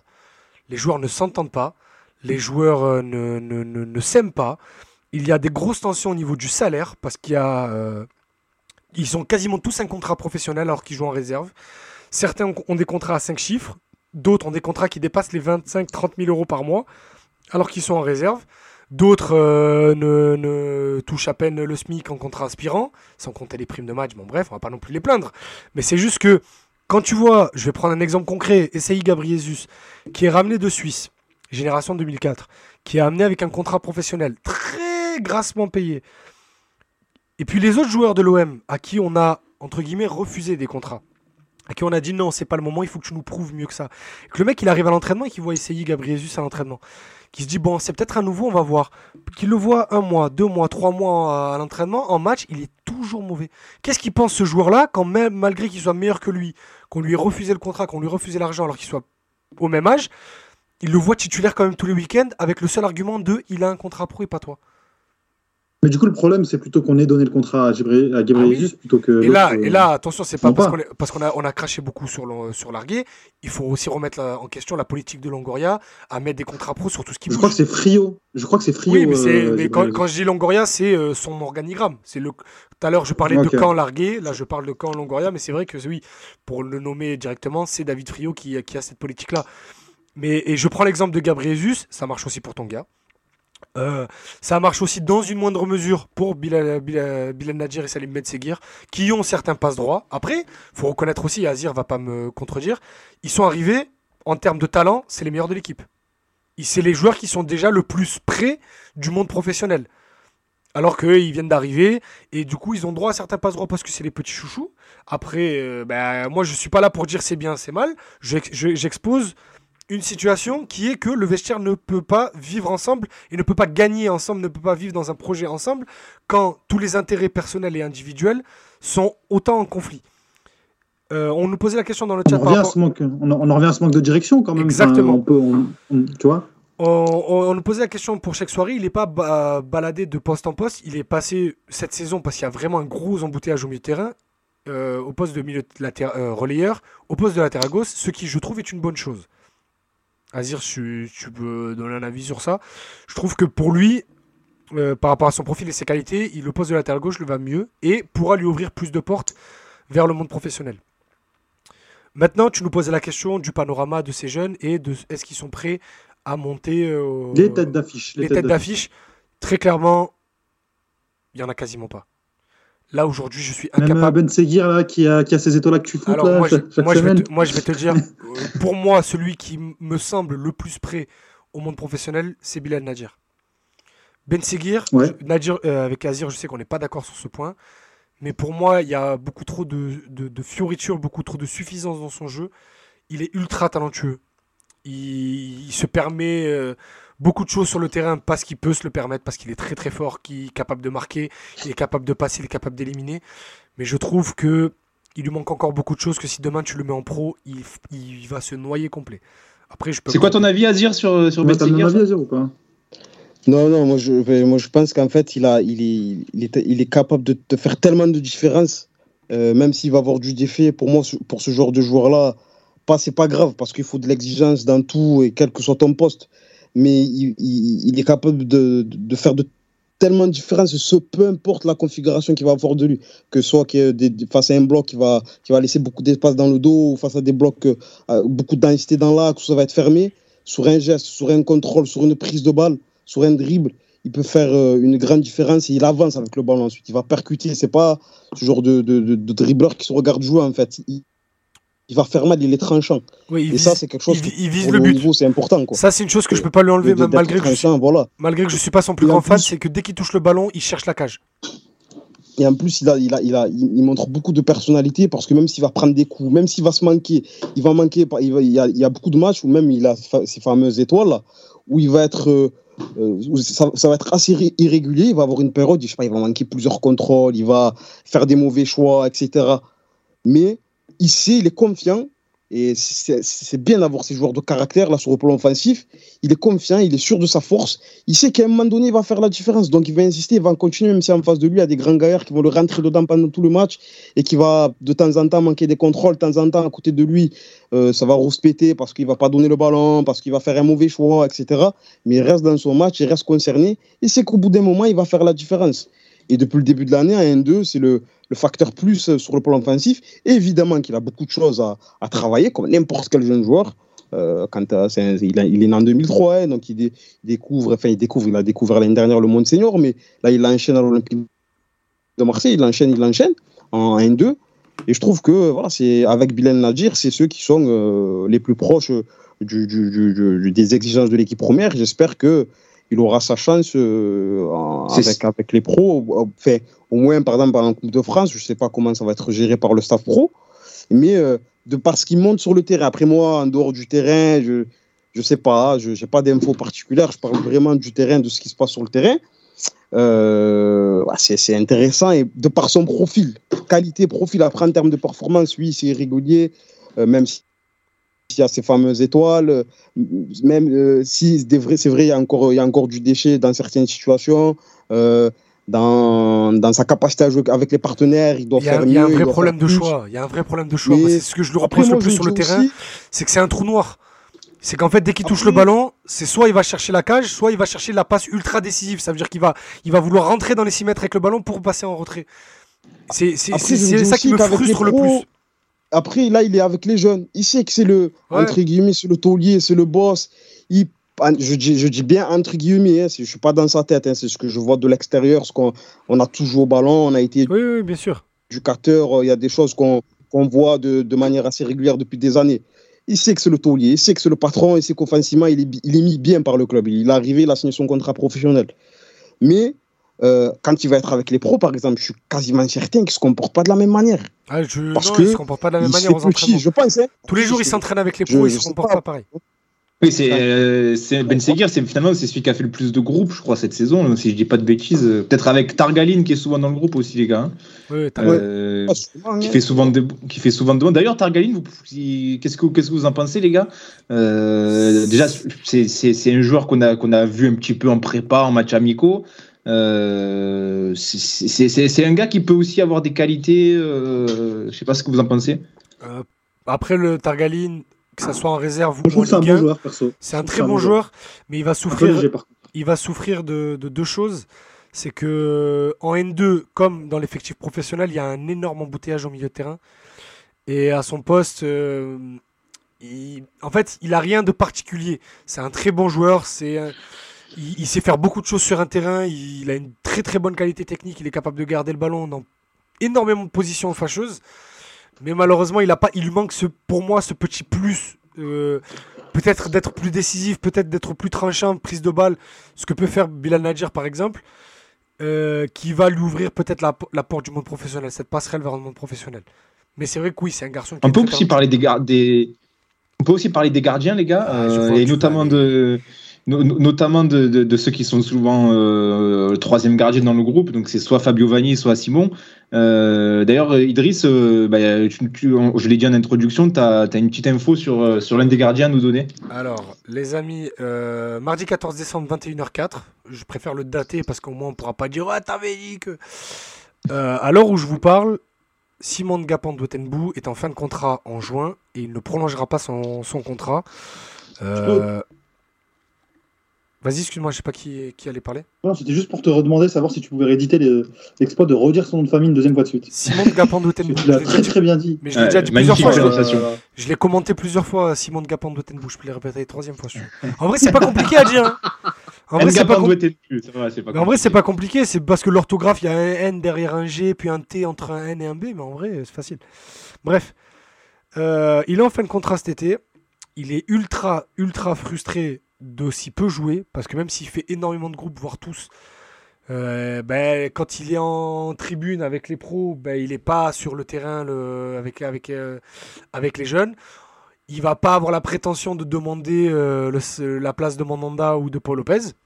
C'est déjà assez compliqué comme ça pour avoir du temps de jeu.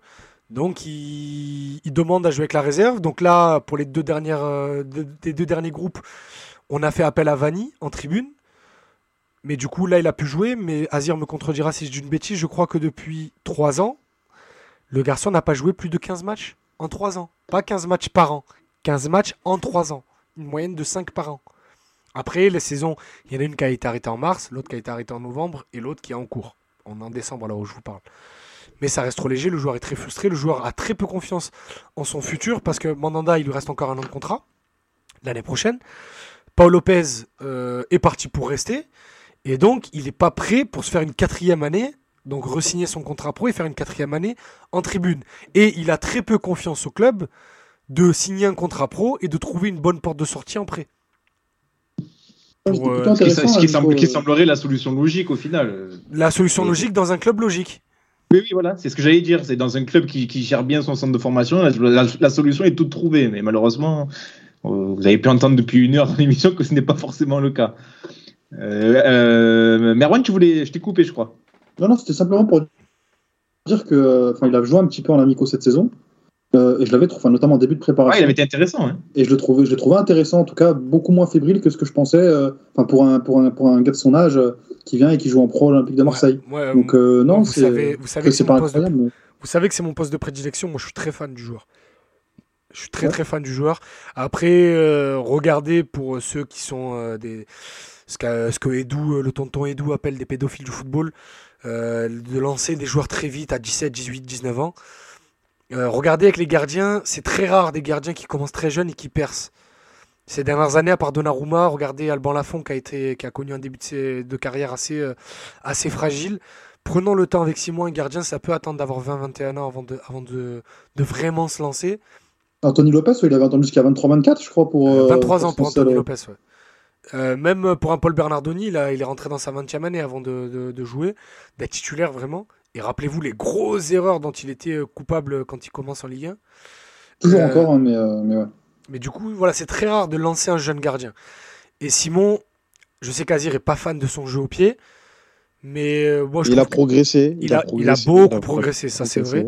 Même si c'est vrai que je dois l'avouer, même si devant Azir je l'avoue pas en personne, euh, c'est vrai que des fois c'est dérangeant parce qu'il il peut relancer euh, court ou mi-long et il va dégager parce qu'il n'est pas sûr de son jeu. Mais moi, je mets ça sur le manque de compétition. Où le gardien, ben, il manque de repères, il manque de, de, de, confiance pour, euh, pour avoir la confiance en son pied en match de pouvoir faire ces passes-là. Après, je le trouve sur sa ligne. Sur sa ligne, je trouve que c'est le meilleur gardien que l'OM a eu depuis Fabry. Donc euh, pour moi, au même âge, il est déjà meilleur qu'Escalès, il est meilleur qu'Amadoudia et bon, après meilleur que Vanny sur sa ligne. Amadoudia, il a eu une grosse période quand même à l'OM. C'est un très, très... Amadoudia, on va, on va faire très clair, c'est un excellent gardien, mais il a du gaz dans le cerveau. Point barre. C'est que si s'il avait un temps soit peu de cerveau, il, aurait déjà son contrat pro à l'OM. Et si ça se trouve, ça serait lui le troisième gardien aujourd'hui. Et euh, Simon pourrait enchaîner les, les matchs en, en N2 tous les week-ends. Voilà parenthèse refermée. Et entre Simon et Vanny, euh, il y a une énorme différence? en soi, non, pas tellement. Vanny est peut-être même euh, le meilleur gardien en talent intrinsèque. Bah, après, si on parle de. De, de, de... taille, je crois, Vanny. Vanny, c'est surtout ça. C'est que Vanny, il dépasse pas, il dépasse pas le mètre 75, là où Simon fait déjà un bon 85. Ouais. Et que ouais, bah, sais... avait fait le choix à l'époque. Tu avais le choix à faire entre les deux pour, je crois, monter, monter en pro, en tout cas offrir un contrat. Et je sais que que Zoubi avait fait le choix euh, de, de, Simon et Vanny avait été euh, extrêmement déçu derrière.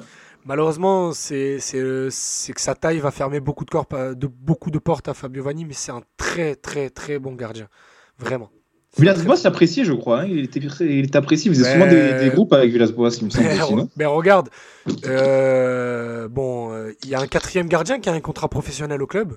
Oui, oui, ah. on a, on a déjà ah. évoqué son cas ah. plusieurs fois. Regarde. C'est comme, comme Maxence Flachet, c'est bon. non, mais regarde, non, mais juste pour dire qu'il y a un quatrième gardien qui a un contrat professionnel au club et que celui qui fait les groupes quand c'est pas Simon, c'est Vanny.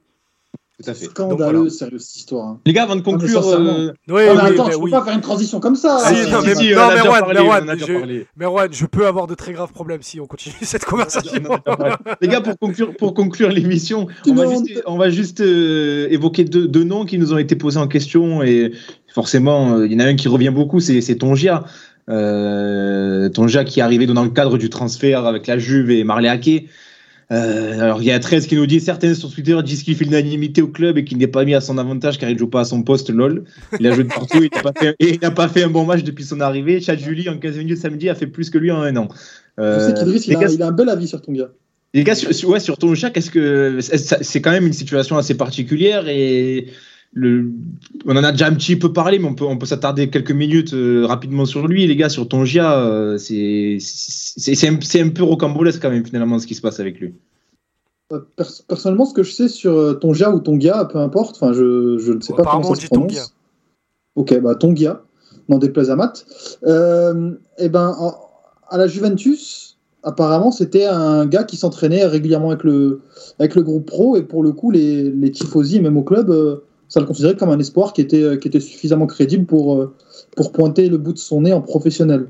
Après, quand il est arrivé à l'OM, euh, et Edris, tu me dis si je me trompe, bah, il a joué en réserve directement et apparemment il a montré très rapidement, pas d'insuffisance, mais disons le mec qui comprenait pas ce qu'il faisait, qui, faisait uniquement en réserve et il traînait énormément des pieds à l'entraînement. L'année dernière, l'année dernière, moi je vais laisser enchaîner Idriss. L'année dernière, il, il, il, dit à, à, à, à Jorge Sampaoli il dit euh, mais pourquoi je, je, je, fais pas les groupes, pourquoi je fais pas les bancs et tout.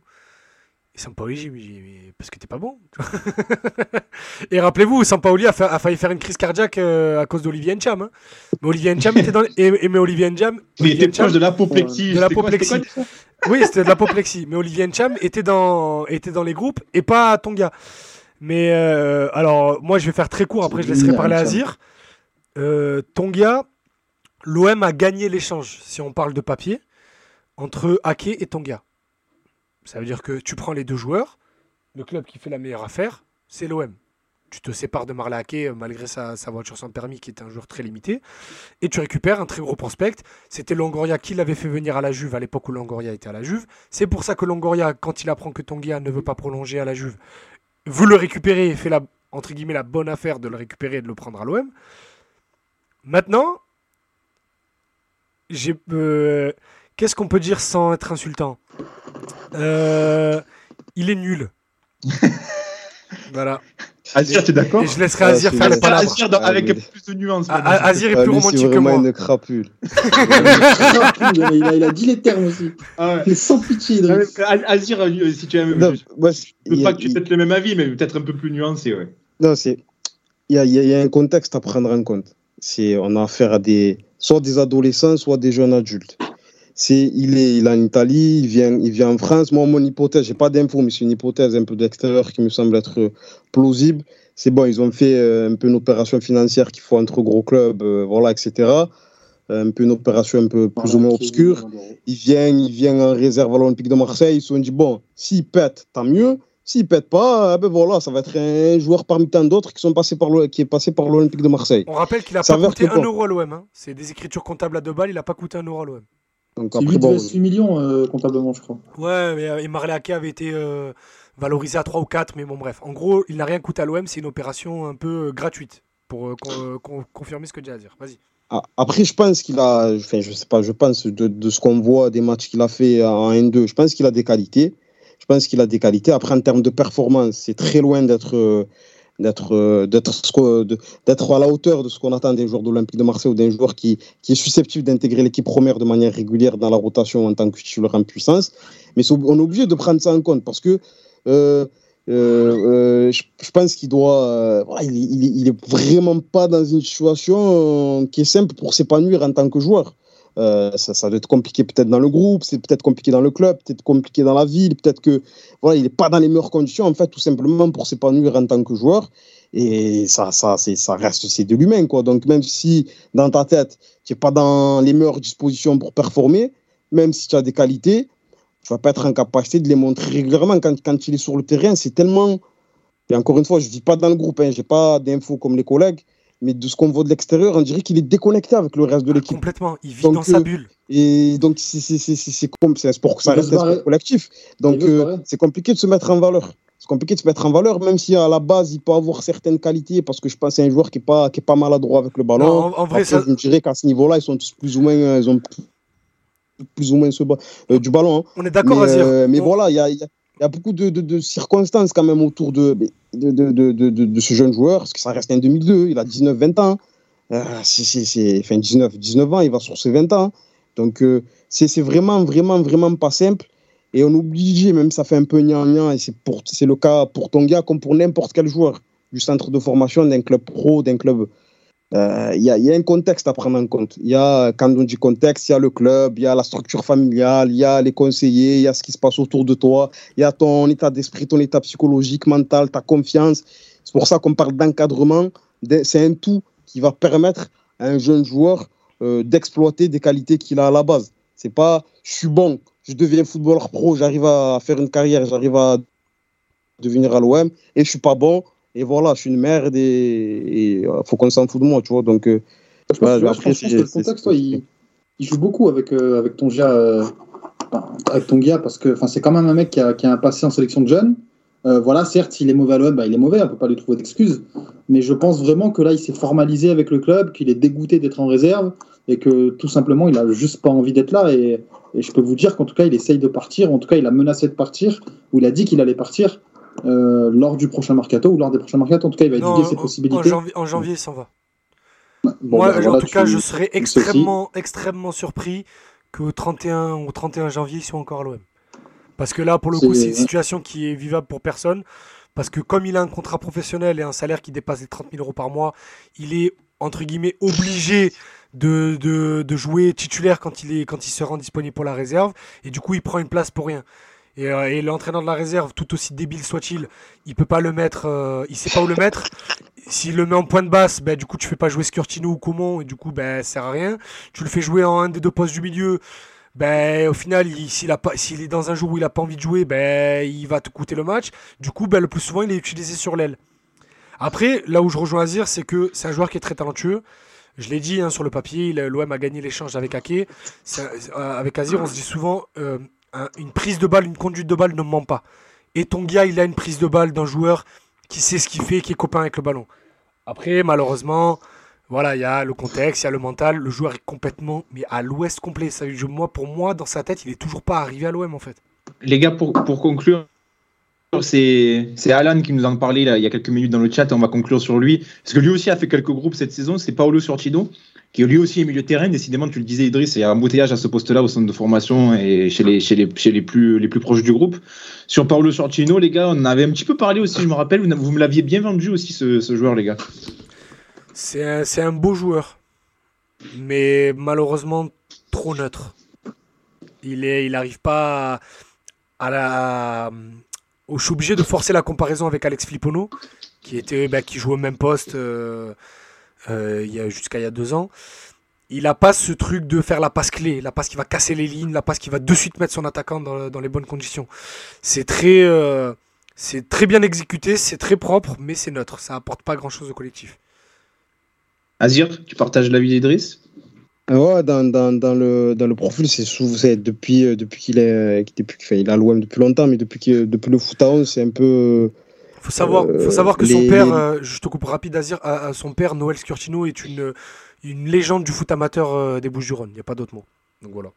Donc c'est pas, c'est familial le talent. Euh, donc, ouais, je disais que c'était un peu les manques qu'on pouvait pointer, surtout que c'est un joueur qui à l'aise techniquement, qui est vraiment propre. Après, c'est la formation un club pro, forcément, les mecs, euh, quand tu as l'OM depuis 8 ou 9, euh, tu apprends des choses qu'en amateur, tu vas pas forcément apprendre. Donc, euh, techniquement, c'est assez propre. C'est un joueur qui est intelligent aussi, capable de, de, de, gagner des ballons grâce à son sens de l'anticipation, en cassant des lignes de passe, même s'il a un physique un peu fluide de l'extérieur, mais il n'a pas peur de mettre le pied, de défendre à l'avancant.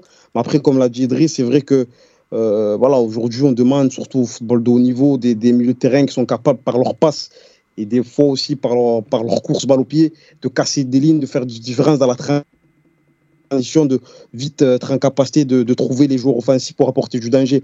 Et même si je trouve quand même que cette saison, je l'ai vu beaucoup plus faire ça que par rapport aux, ça reste- Peut-être ses entraînements avec les peut-être que ces entraînements avec le groupe professionnel, avec les, les conseils du staff pro, euh, font que voilà, il est, il est dans une démarche positive par rapport à ça.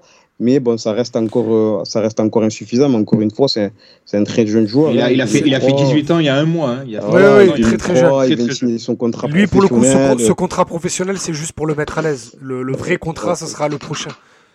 Donc on Après, verra, on verra euh, son évolution. Paolo, il, il brille beaucoup plus quand son équipe souffre. Parce qu'il est tellement à l'aise techniquement, il est tellement propre dans son jeu, que quand son équipe souffre, elle peut se reposer sur lui. Et après, lui, là, dans ces moments-là, il sait faire respirer le ballon, il sait le sortir très proprement, techniquement, il est pas loin de la perfection. Mais voilà, moi, il me manque ce, plus de personnalité, ce truc de prendre le ballon, d'essayer de courir avec 5-10 mètres, de fait, pas peur de, monter, de, de casser la ligne, de pas obligatoirement passer par ton relayeur ou ton meneur de jeu, mais d'aller chercher directement l'attaquant, ou pourquoi pas, même soyons fous, de monter, de frapper. Voilà, il me manque un peu ce petit, ce petit plus de personnalité pour Paolo Scurtino. Les gars, on va conclure sur ça. Euh, bah, C'était très intéressant. euh, à chaque fois, toujours, euh, toujours d'excellentes émissions sur le centre de formation qui, va ravir, je pense, nos, nos auditeurs. On vous remercie tous ceux qui étaient là dans le chat, que ce soit 13, euh, Alan, euh, Maziada, Abeno. euh, merci à tous. Et d'ailleurs, merci. On a eu pas mal de nouveaux follow là sur Twitch. Donc merci, je vais les citer. À Balezin, merci Thibaut, Thibaut OM199. ouais. Sun Hype, Chivi, Sobredo 71, Yann Mo 1, euh, CAP Max 13 et Maziada. Donc je te les cité. Ben, merci à vous de nous avoir suivis euh, et puis euh, vous êtes les bienvenus. Et de- puis oui. Il n'y a pas de petit débat minot. Euh, Eh, là, on est déjà, on est déjà, on est une, on est déjà une 18 d'émission. là. Ouais. C'est- un débat que je qu'on va garder pour euh, pour les prochaines émissions parce que je pense que ça va être très intéressant. Ouais. Surtout avec Oh. l'info que que, qu'a sorti, que tu sors Idriss là sur euh, sur fera- Simon qui lui aussi va suivre la même voie. euh, On le fera autour, je pense, autour de janvier, quand, quand, quand Bouba Kamara aura pris sa décision et qu'elle sera officielle. Donc d'ici la fin de l'année, deux émissions. Dans la semaine prochaine, on reçoit Benjamin Poté, Ouais. c'est celui qui a fait le film sur Gunnar Anderson. On l'avait déjà reçu On l'avait l'année reçu l'an dernière. dernier pour qu'il nous nous parle et Et là, le parle de son film. Et là, il va revenir prêt, faire le voilà. point parce qu'il est... Et il est nommé dans plein de festivals, donc apparemment ça marche bien pour lui. Et puis, on... vu qu'il est supporter de l'OM et grand suiveur de l'OM, on va, on va évoquer avec lui l'actu de l'OM aussi, hein, évidemment. Il sera, il sera avec nous pour débattre. en plus, on sera, le puis, on sera à euh, deux jours de Canet Rocheville, on va bien rigoler. Voilà, tout à fait. tout à fait. J'espère, j'espère que ce sera une émission dans la bonne humeur. ouais. Et, euh, et ce sera le 27, je crois, si je dis pas de bêtises, oui, le lundi 27. Le top 10 du top 30. Ça y est, les 10 derniers joueurs qui. Le, le- la fin du classement. Donc là, ça va être quelque chose, ça aussi, les gars. Je pense que. On va bien rigoler. Là, il y aura moins de débats que l'autre fois, mais. euh, parce qu'on est finalement plutôt d'accord euh, tous sur les noms, mais c'est les placements, on le sait, là, qui. Ah oui, oui, il y aura il y a des gros problèmes de placement. Il y a des gros problèmes de placement, là, donc euh, ça va être sympa. Ça va être sympa. Ben, merci, les gars. Merci, Azir. hein. Merci d'avoir été avec nous. Le deuxième retour de la saison. Tu sais ce qu'on dit, hein, jamais 203, hein, Azir. On va repasser Merci à vous. la saison, hein. Merci à vous, toujours les gars, régal de parler de, parler de l'OM, parler des, des jeunes, euh, même si on pourrait en parler pendant euh, des heures et des heures pour être encore plus précis, être, etc. Mais toujours un plaisir. Merci à vous, les gars. Enfin, Je réponds à Alan qui nous dit c'est quand la prochaine émission? C'est le- euh, c'est mardi prochain? Mardi, Oui, mardi. mardi. Mardi prochain, Alan. Lundi, je suis pris par d'autres obligations professionnelles, donc on fait ça mardi. Mardi à 20h. C'est tous les mardis ou tous les lundis 20h. Voilà, ça Donc- dépend. Et le mardi, maintenant, il n'y a plus Colanta, donc voilà. Donc Alan, chacun, chacun nous suivre. hein. Follow le, passe ton ballon et puis au moins tu seras averti quand il y aura des émissions. Voilà. Mais nous on se retrouve la semaine prochaine les gars et puis passez une bonne semaine et salut tout le monde. Ballon